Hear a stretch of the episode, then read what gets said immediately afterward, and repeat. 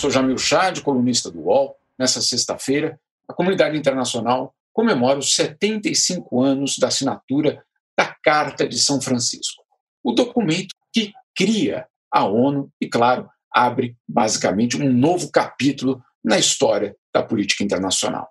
O aniversário, porém, ocorre num dos momentos mais críticos na história do organismo internacional. A data também acontece no pior momento das relações entre a ONU e o Brasil. Um país que tradicionalmente defendeu o multilateralismo até mesmo durante a ditadura militar.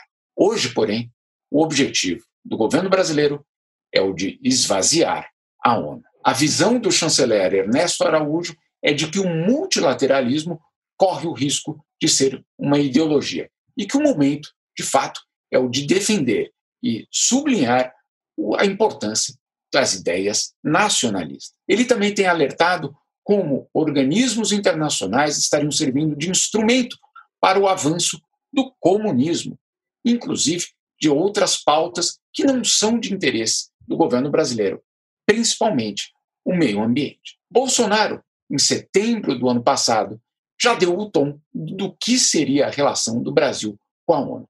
Ao abrir a Assembleia Geral das Nações Unidas em Nova York, ele declarou: esta não é a organização do interesse global.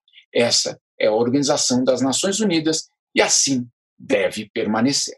Ao tomar o microfone momentos depois, Donald Trump adotaria exatamente o mesmo discurso. E para negociadores e diplomatas estrangeiros, ficava claro que o Brasil caminhava para se transformar em uma espécie de porta-voz do governo americano, quebrando um paradigma de uma política externa independente. O mesmo alinhamento com Trump na ONU foi transferido meses depois para sua relação com a OMS, acusada pelo governo brasileiro de não saber administrar a atual pandemia. Uma vez mais, o Brasil fazia eco aos interesses americanos de justamente enfraquecer o sistema internacional. O cálculo, acima de tudo, é o de rejeitar qualquer poder extra para as instituições internacionais ou abrir espaço para uma maior influência desses organismos, inclusive na determinação de políticas internacionais. Mas a crise entre o Brasil e a ONU tem um componente muito mais imediato.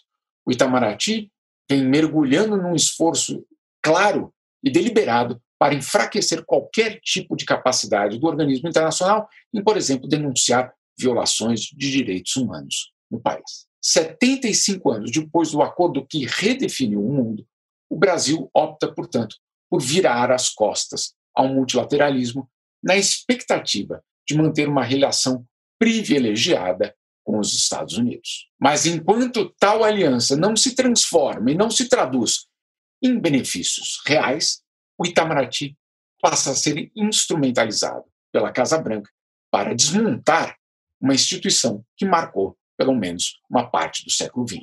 E, de forma acelerada, o Brasil perde a sua influência e sua credibilidade internacional construída justamente nesses últimos 75 anos.